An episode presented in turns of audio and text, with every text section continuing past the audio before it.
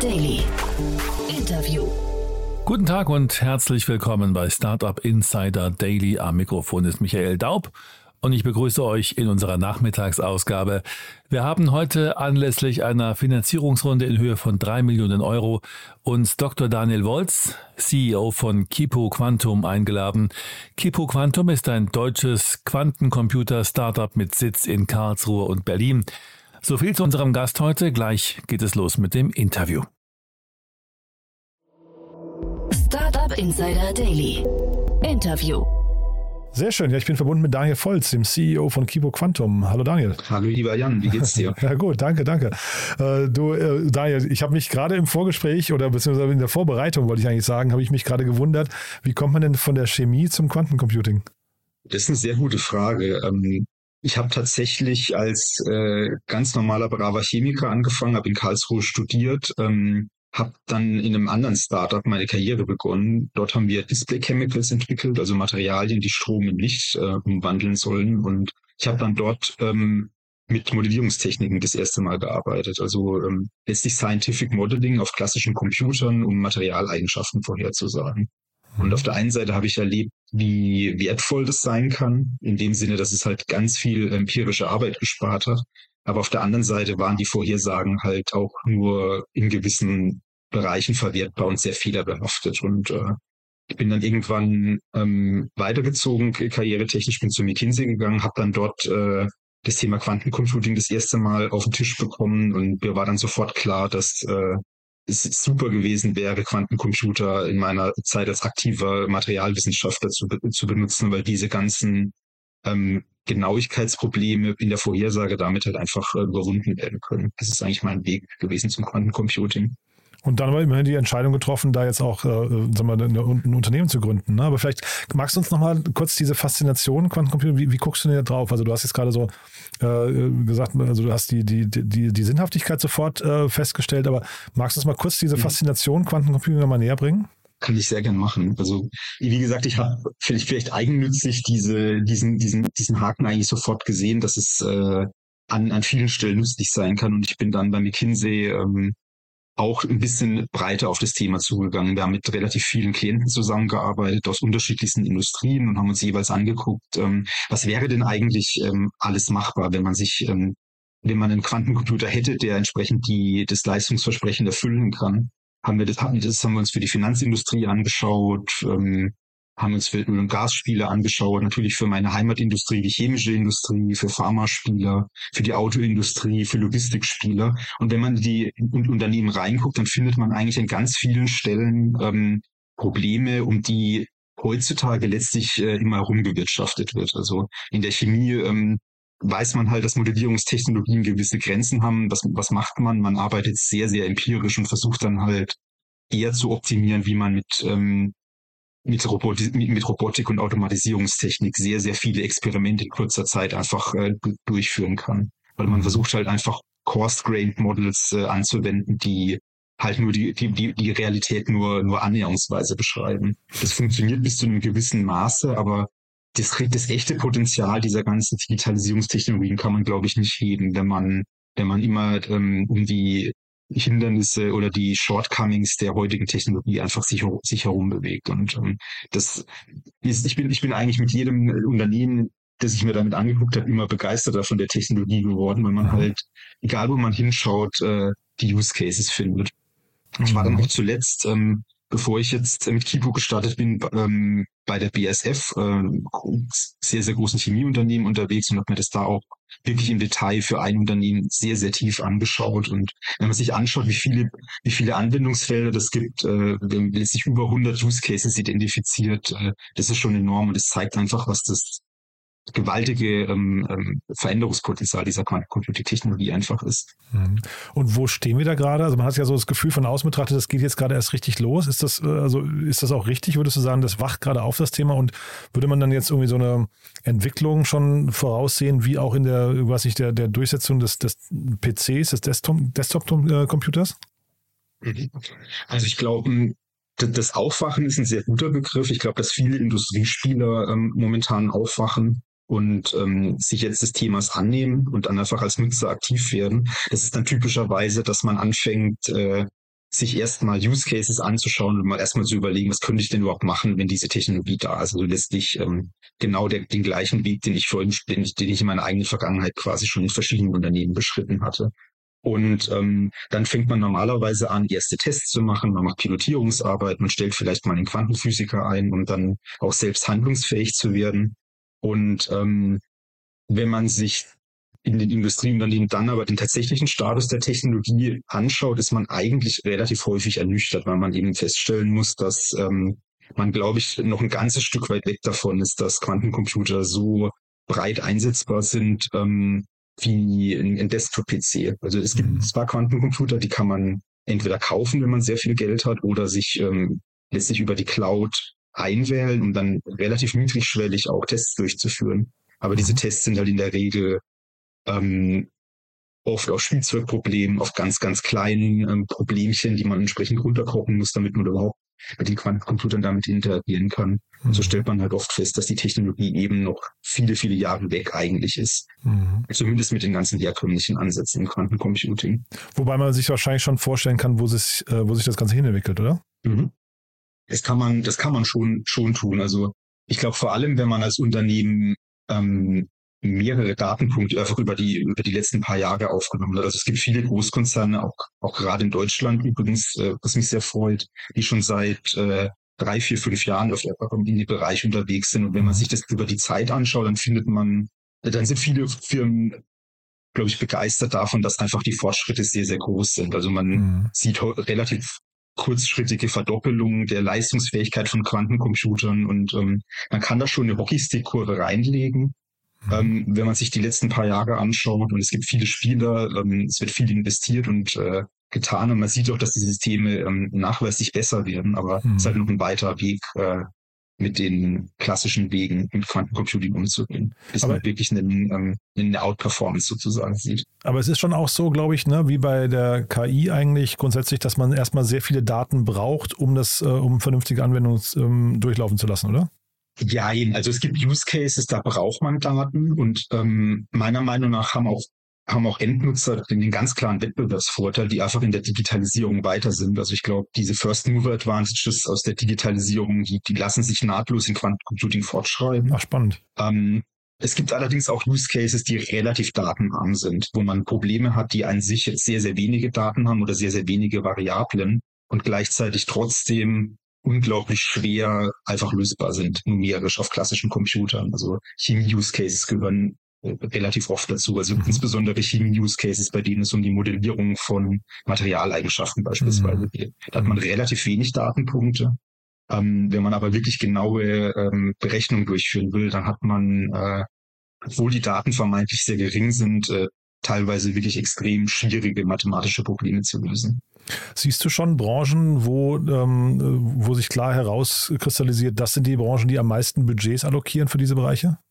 In meiner Wahrnehmung ist womöglich ein bisschen durch meine, ähm, durch meine, durch meine Vergangenheit geprägt. Also ich sehe, dass in der chemischen Industrie und auch in der pharmazeutischen Industrie sehr, sehr mhm. viel geht. Also dafür, dass die Industrien eigentlich, also zumindest die chemische Industrie eigentlich mhm. äh, historisch betrachtet sehr, sehr konservativ ist, ähm, sehe ich in dem Bereich relativ starke Investments. Da gibt es sehr, sehr viele ähm, Chemie- und auch Pharmaspieler, die sehr, sehr starke Teams aufgesetzt haben, die auch teilweise führend sind, äh, was, was, was, was industrienahe Forschung betrifft. Mhm. Ähm, ich glaube, die zweiten, am, am zweitmeisten sehe ich in der Finanzindustrie und auch im mhm. Versicherungsbereich. Dort sieht man relativ viele ähm, Early-User, die auch unterwegs sind und wahrscheinlich dann gefolgt von Logistikspielern, die natürlich, ähm, die natürlich wissen, die haben die Daten, die wissen auch, dass äh, dass viele kombinatorische Optimierungsprobleme einfach extrem ähm, schwierig in der Berechnung sind. Und ähm, die wünschen sich natürlich dann auch ähm, Dinge wie ähm, Logistikoptimierung, Supply mhm. Chain Modellierung,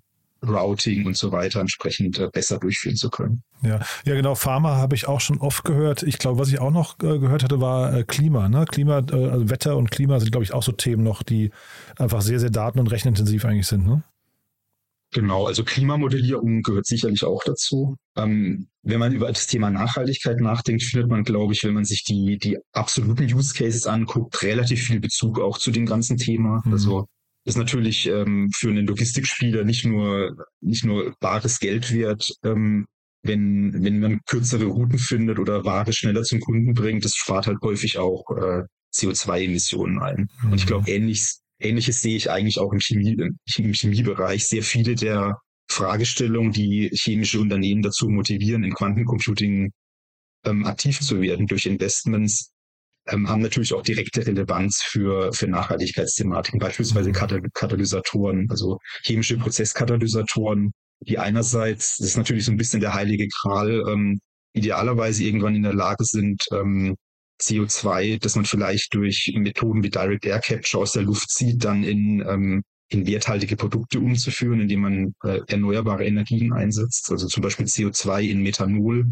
umwandeln, mit dem man ähm, vielleicht Schiffsdiesel ersetzen könnte oder halt auch Kunststoffe herstellen könnte beispielsweise. Mhm. Ähm, da gibt es ganz, ganz viele Fragestellungen. Oder natürlich auch ähm, das ist, glaube ich, auch was, was, was man jetzt natürlich merkt, äh, auch jetzt gerade, glaube ich, in der Ukraine-Krise, auch wenn Quantencomputing, zu betonen, nicht der Weg äh, aus der Gaskrise ist, aber wenn die chemische Industrie jetzt natürlich sich mittelfristig, mittel- bis langfristig auf ähm, andere Feedstocks einstellen muss als Erdgas, mhm. womöglich Feedstocks, die man aus Abfall herstellen kann, aus äh, pyrolytisierten Kunststoffabfällen beispielsweise, dann braucht man natürlich auch neue andere Prozesskatalysatoren, die man normalerweise in, vieler, in vielen Jahrzehnten oder in vielen Jahren entwickeln würde und womöglich durch eine gezieltere Katalysatorentwicklung durch Quantencomputing natürlich deutlich äh, schneller an den Markt bringen könnte. Mhm. Ja, sieht man schon, du bist total tief drin im Thema, logischerweise natürlich auch. Ähm, lass uns mal vielleicht über euer Unternehmen sprechen und auch über die Finanzierungsrunde, die ihr gerade abgeschlossen habt. Magst du mal kurz äh, vielleicht mal uns durchführen, was ist denn genau euer Leistungsspektrum und eure Vision vom Unternehmen? Sehr gern. Also Kipo Quantum ähm, geht jetzt richtig an den Start. Wir wurden letztes Jahr gegründet und haben jetzt eine drei Millionen Euro ähm, Pre-Seed-Finanzierungsrunde eingeworben ähm, von drei sehr, sehr starken Investoren. Ähm, wir sind eigentlich angetreten, um das Problem der, der Timeline für die, für die Nützlichkeit zu adressieren. Ich hatte ja vorhin gesagt, dass, äh, dass es auf der einen Seite dieses wirklich begeisternde ähm, Potenzial der Technologie gibt und auf der anderen Seite halt äh, sich bei vielen frühen Nutzern halt die Ernüchterung breit macht, weil man halt sieht, dass die Entwicklungsschritte, die nötig sind, äh, noch sehr, sehr lang sind und man halt, ähm, wenn es keine Durchbrüche gibt, an denen wir bei Kipo arbeiten, womöglich noch bis zu 10 oder 15 Jahren dauern könnte, bis Quantencomputing wirklich nützlich ist.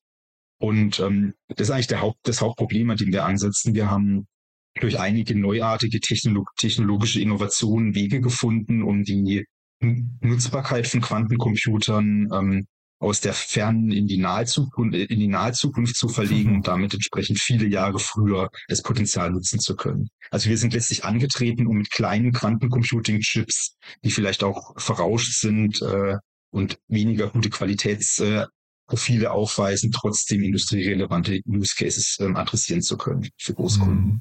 Ich bin wirklich so ein bisschen erstaunt, weil ich den ganzen Markt natürlich überhaupt nicht kenne. Jetzt habt ihr aber zahlreiche Deep Tech oder auch, ich glaube, der eine, äh, eine Investor hieß ja, glaube ich, äh, jetzt muss ich mal kurz gucken, Quantinic oder so ähnlich. Ne? Also man merkt, äh, Quantination, ne? genau, genau, ja. Ähm, daran merkt man ja schon, die sind total tief drin äh, in dem Thema.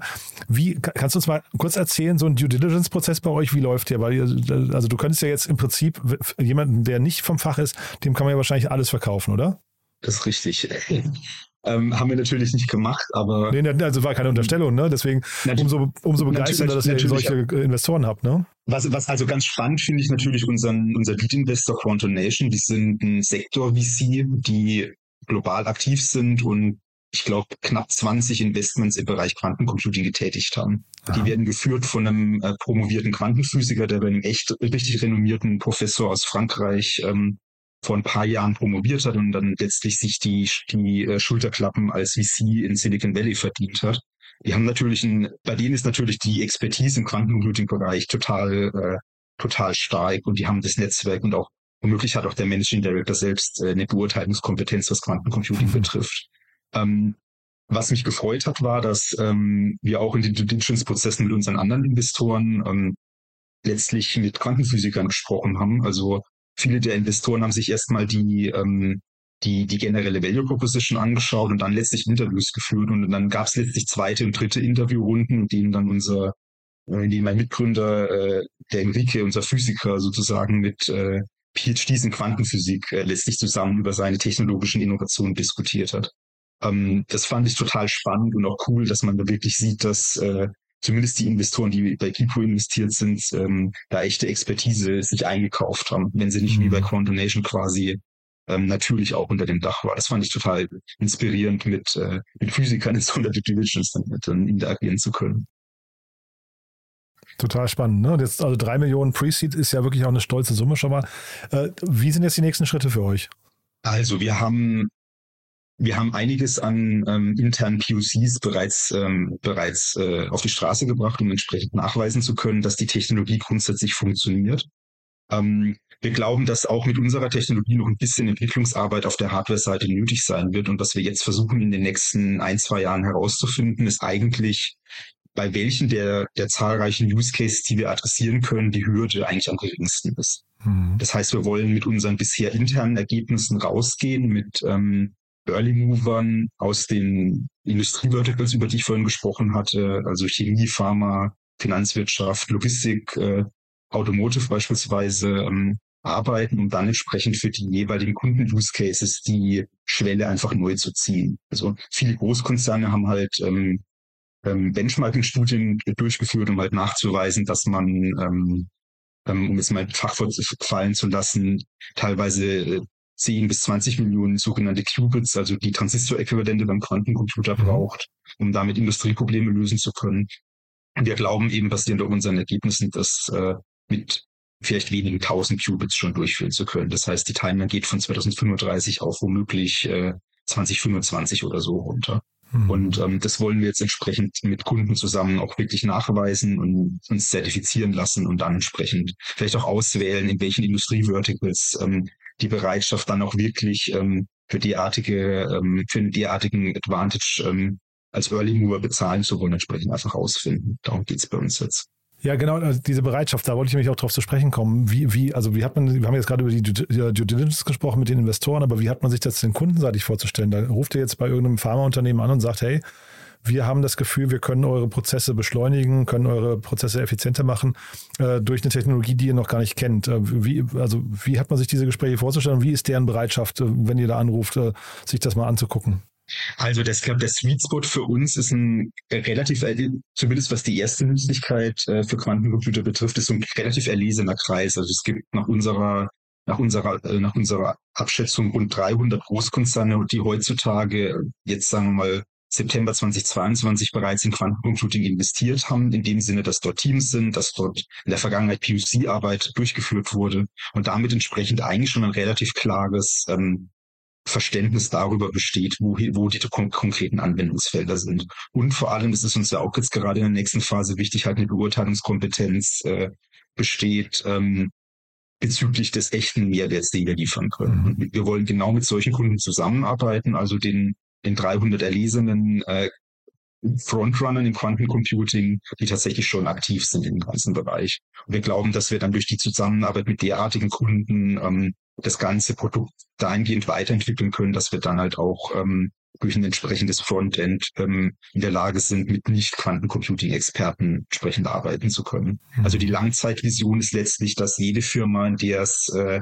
hinreichende Digitalisierungs- äh, Teams gibt, vielleicht starke Data Scientists, vielleicht Leute, die sich mit mathematischer Optimierung auskennen oder mit Machine Learning, dass solche Kunden entsprechend äh, für ihre Experten angepasste Interfaces vorfinden mhm. und dann entsprechend unsere Plattform entsprechend nutzen können. Und wie sicher seid ihr, dass der Markt schon bereit ist, so in Summe gesprochen? Ich meine, das, das klingt ja jetzt gerade, wie, wie du es beschreibst, immer so nach, wir hoffen, dass es so oder wir prognostizieren, es wird so sein, aber es ist noch nicht, also ne, ihr, ihr seid ja noch ganz am Anfang und man hat ja aus, ähm, in der Startup-Welt immer das Problem, Timing ist ja irgendwie alles. Ne? Das heißt, wenn man irgendwie zu früh dran ist, kann man ja auch irgendwie mit einer tollen Idee trotzdem scheitern.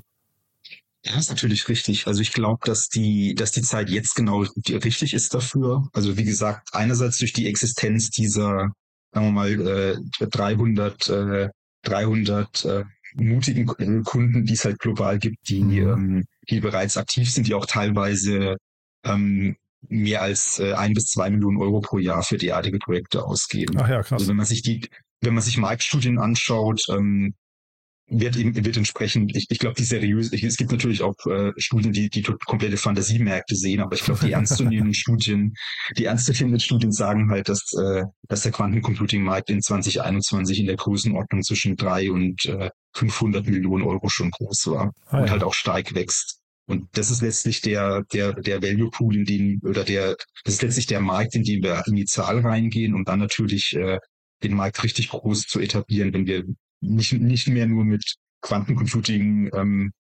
erfahrenen äh, Endkunden arbeiten, sondern halt auch wirklich mit, mit allen, mit allen äh, Firmen, die halt entsprechende Digitalisierungsteams haben. Hm. Kannst du mal was zu eurem Geschäftsmodell sagen? Ähm, und vielleicht auch äh, Price, äh, Pricings habe ich nicht gefunden bei euch, äh, wahrscheinlich bewusst, ne? aber äh, wie mhm. verdient ihr genau Geld? Also was, äh, was wir letztlich vorhaben, ähm, ist äh, über, ein, über ein Enterprise-Modell ähm, Software erstmal zu entwickeln, die mhm. dann über jährliche Lizenzzahlungen beispielsweise von Kunden benutzt werden mhm. kann. Also, also erstmal relativ klassisch, ja? Genau, es ist ja. äh, ich glaube, Quantencomputing ist crazy genug, dass wir nicht, nicht nur versuchen sollten, beim, beim Geschäftsmodell da, da, da absolut vielleicht zu viel Fantasie walten zu lassen. Mhm. Also das Schöne, das Schöne ist, glaube ich, dass, wie gesagt, die Quantencomputer ja auch heute schon über äh, Cloud-Zugänge verfügbar sind. Es gibt auch schon eine relativ geringe Zahl, aber die Zahl gibt's äh, Endkunden, die eigene Quantencomputer besitzen und betreiben. Und die Idee ist halt, ähm, sowohl für die Cloud als auch dann später für On-Premise Quantencomputing entsprechende ähm, Algorithmenpakete anzubieten, die dann entsprechend diesen Turbo Boost bringen. Das heißt, mhm. äh, ohne, ohne Kipo Quantum ist der Use Case womöglich nicht lösbar oder nur eine kleine Version des Use Cases lösbar. Und mit Kipo Quantum wird äh, das, das Use Case, der, der Use Case dann auf dem Small- oder Mid-Size Quantum Computer tatsächlich lösbar. Das, mhm. wie gesagt, über ein ganz normales Lizenzmodell. Mhm, cool. Auf welche Unternehmen schaust du denn, wenn du, äh, also wie gesagt, für mich ist dieser ganze Bereich sowieso nicht richtig greifbar, aber wo guckst du denn hin, wenn du die Inspiration oder wer, wer könnte so ein Vorbild sein für euer Modell? Das ist, das ist schwierig. Ich glaube, am Ende, am Ende des Tages sind, äh, sind es ähm, relativ klassische ähm, Enterprise-Software-Spiele, die natürlich dann eher in Nischen unterwegs sind. Also es gibt im Bereich äh, Chemistry, Scientific Modeling natürlich so Spieler wie, wie Schrödinger, die ähm, halt für beispielsweise Pharma, für, für, für Pharmaspieler halt äh, Modellierungslösungen anbieten und dann auch halt ein ähnliches Geschäftsmodell auch haben. Also die haben auch, ähm, sind auch ein Enterprise-Spieler mit, äh, mit, mit jährlichen Lizenzzahlungen, die dann halt entsprechend geleistet werden. Womöglich auch in Richtung Palantir, wobei wir eher versuchen, uns jetzt weniger auf Government, äh, sondern halt wirklich auf, auf, auf Industriekunden zu fokussieren. Aber das sind, glaube ich, wahrscheinlich so ein, zwei ähm, ähm, Spiele, an denen wir uns ein bisschen orientieren, was das Geschäftsmodell betrifft. Schrödinger hat nichts zu tun mit der Katze. Doch. Nee, die haben tatsächlich auch nichts mit Quantencomputing zu tun. Ah, ja, okay. es, gibt, natürlich den, es gibt natürlich den, äh, den äh, ist, ist, ist glaube ich, noch nicht richtig populär. Es gibt natürlich Schrödingers Katze als, äh, als, als historisches äh, Beispiel, um die, die ähm, die Nicht-Intuität von Quantencomputing oder von, von Quantenmechanik besser gesagt erklären zu können. Ja, genau. Die haben aber damit nichts zu tun. Ah ja, okay, hätte ja sein können, ne? Nee, also klingt wirklich cool, ja. Ich, ähm, also mir fehlt natürlich total die Fantasie, wie groß das sein kann mal irgendwann und vielleicht äh, gibt es denn aus deiner Sicht Grenzen irgendwie für das Modell? Also würdest du sagen, das, das klang jetzt so, als könntet ihr quasi Use Case bei Use Case immer größer werden.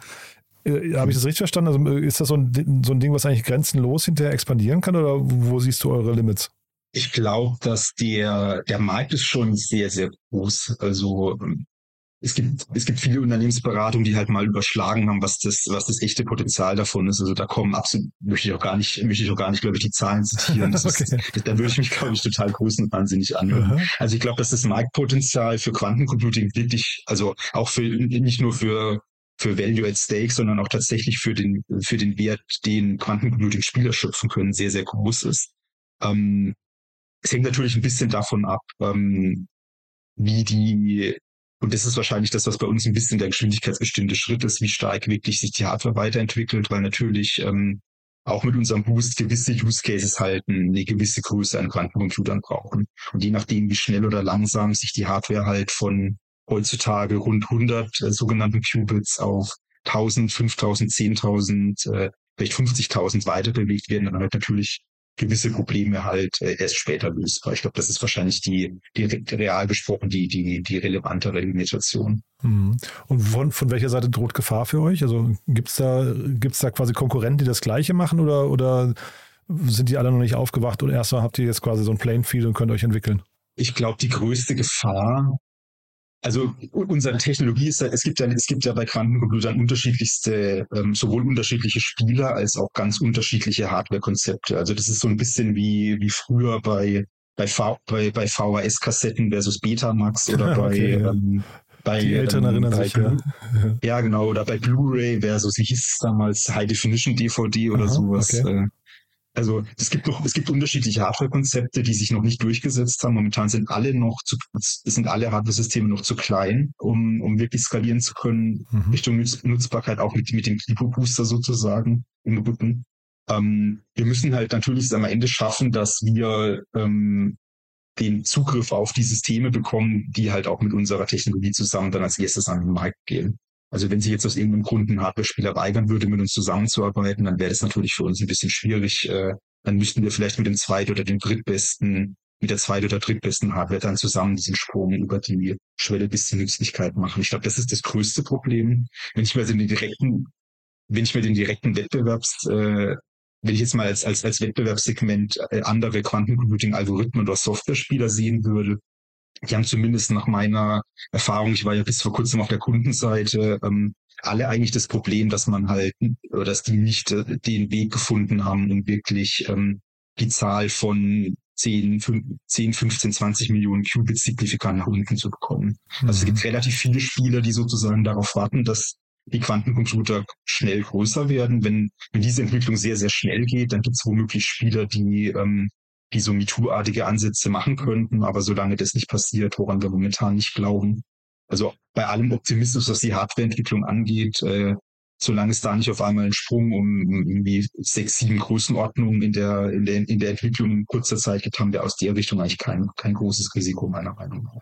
Sehr cool. Na, dann drücke ich euch die Daumen. Ich glaube, ich glaube, die Erfinder von Betamax äh, sagen immer noch, oder es war die bessere Technologie, die aber leider nicht gewonnen hat. Ich drücke euch die Daumen, dass das bei euch nicht passiert, ja. ja, ja cool. das hoffe ich natürlich auch. Du, dann hat mir das großen Spaß gemacht, Daniel. Es war ein tolles Gespräch. Haben wir was Wichtiges vergessen aus deiner Sicht? Sucht ihr gerade Mitarbeiter zum Beispiel? Ach, danke dir, Jan. Ähm, ja, das ist ein sehr guter Punkt. Also wir haben, ähm, wir sind noch ein sehr, sehr kleines Team. Wir haben jetzt äh, dank der Finanzierungsrunde relativ volle Taschen. Also äh, Mitarbeiter sind sehr, sehr gern gesehen bei uns. Und ähm, Sag mal die ein, zwei ähm, Bereiche, in denen ihr am meisten sucht oder wo du dich am meisten freuen würdest, wenn sich jemand meldet? Also ich glaube, der, der eine Bereich sind Quantenphysiker. Ich weiß nicht, wie viele davon den Podcast hören. Ich hoffe ja, natürlich viele. Ja, aber, aber habe ich auch keine statistischen Größen, ja, keine Ahnung. Genau, ja. haben wir aber haben wir zum Glück aber durch unseren Enrique, unseren Tech-Gründer, der war ja bis vor kurzem äh, doppelter Professor, eigentlich einen ganz guten Zugriff auf den Talentpool. Aber ich glaube, das, was uns was uns helfen würde, sind tatsächlich klassische ähm, Full-Stack-Developer, klassische Software-Developer. Wir brauchen mhm. natürlich auch ähm, auch Leute, die uns helfen können, die die Quantenalgorithmik in vernünftige Enterprise-Tools reinzugießen. Und das mhm. äh, ist bei der ganzen technologischen Exzellenz, die der Enrique natürlich mitbringt, äh, nicht unbedingt seine Stärke. Ich glaube, das ist was, wo, wo ich mich sehr, sehr freuen würde. Also neugierige, klassische Developer, die, die gerne mal ähm, sich im Bereich Quantencomputing ausprobieren wollen und da mal in einer komplett neuen Technologie was an den Markt bringen wollen, dürfen sich sehr, sehr gerne bei uns melden. Ja, es ist spannend, weil ich hätte jetzt fast gedacht, dass für euch vielleicht irgendwie so ein, zwei Leute, die quasi branchenfremd sind, aber vielleicht eben die Expertise aus einem, äh, was nicht, SaaS-Unternehmen oder sowas mitbringen, so, also so, so Insights haben, wie man Unternehmen schnell aufbaut, strukturiert, Pricings macht, Kundenzugänge und so weiter. Weil, also nehmen wir mal hier ein Beispiel, dass äh, der Christian Vollmann in Berlin hat ja mit äh, C1, also Carbon One, gerade genau das gemacht. Ne? Als gestandener Unternehmer, Serienunternehmer ist er eben in, in auch da in so, so ein äh, ja, Cleantech-Unternehmen äh, eingestiegen, die grünes Methanol machen, glaube ich. Ja, das fand ich irgendwie eine ganz spannende Kombination und könnte mir vorstellen, das täte euch vielleicht sogar auch ganz gut, ne? Das ist sicherlich richtig. Also, ähm, also ich glaube, zumindest wenn wir die, zumindest wenn wir die erste, äh, die erste Phase sind und ähm, wir, wir bewegen uns da relativ schnell in Richtung ähm, sogenannten Quantum Advantage, also den Punkt, an dem Quantencomputer die klassischen Computer wirklich hinter sich lassen in ersten Use Cases. Und dann, dann brauchen wir diese Talente sicherlich auch. Also, das ist ein super Impuls. Vielen Dank dir, Jan. But there is one more thing. One More Thing wird präsentiert von OMR Reviews. Finde die richtige Software für dein Business. Also wie gesagt, wir bleiben in Kontakt, aber wir haben ja noch eine Kooperation mit OMR Reviews und deswegen immer die letzte Frage nochmal. Wir bitten unsere Gäste, ein Tool vorzustellen, also ein Tool, mit dem sie gerne arbeiten oder einen Geheimtipp, den sie gerne weiterempfehlen möchten. Ja, da bin ich sehr gespannt, was du mitgebracht hast.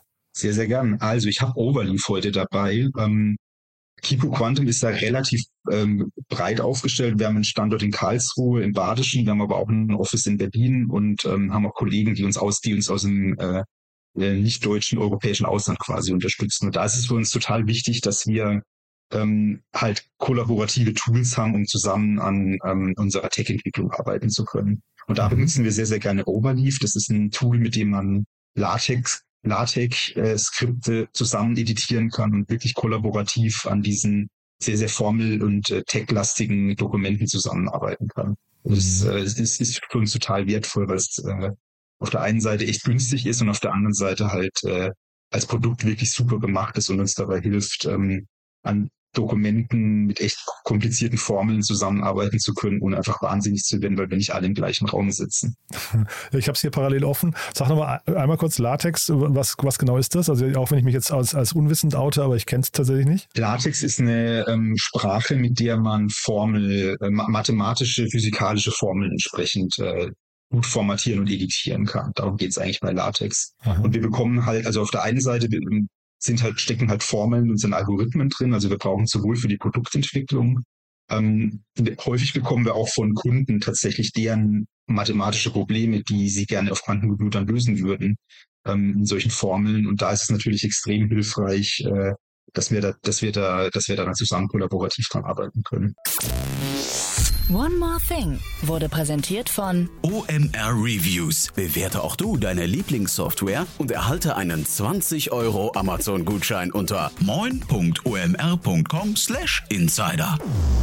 Also Daniel, das war jetzt für mich wirklich Eintauchen in eine fremde Welt, hat mir großen Spaß gemacht. Danke, dass du das so ja auch so bereitwillig und geduldig geteilt hast. Äh, tolle Mission, muss ich sagen. Dann würde ich sagen, wir bleiben in Kontakt. Wenn es bei euch Neuigkeiten gibt, sag gerne Bescheid, ja? Mache ich dann. Jan, vielen Dank dir. Bis dahin. Ciao, Daniel. Ciao. Startup Insider Daily, der tägliche Nachrichtenpodcast der deutschen Startup-Szene. Das war Dr. Daniel Wolz, CEO von Kipo Quantum, im Gespräch mit Jan Thomas. Anlass des Interviews war die Finanzierungsrunde in Höhe von drei Millionen Euro. Das war's sonst auch für heute mit Startup Insider Daily. Wir hören uns hoffentlich morgen in der nächsten Ausgabe wieder. Am Mikrofon war Michael Daub. Ich verabschiede mich. Habt einen schönen Feierabend. Bis dahin.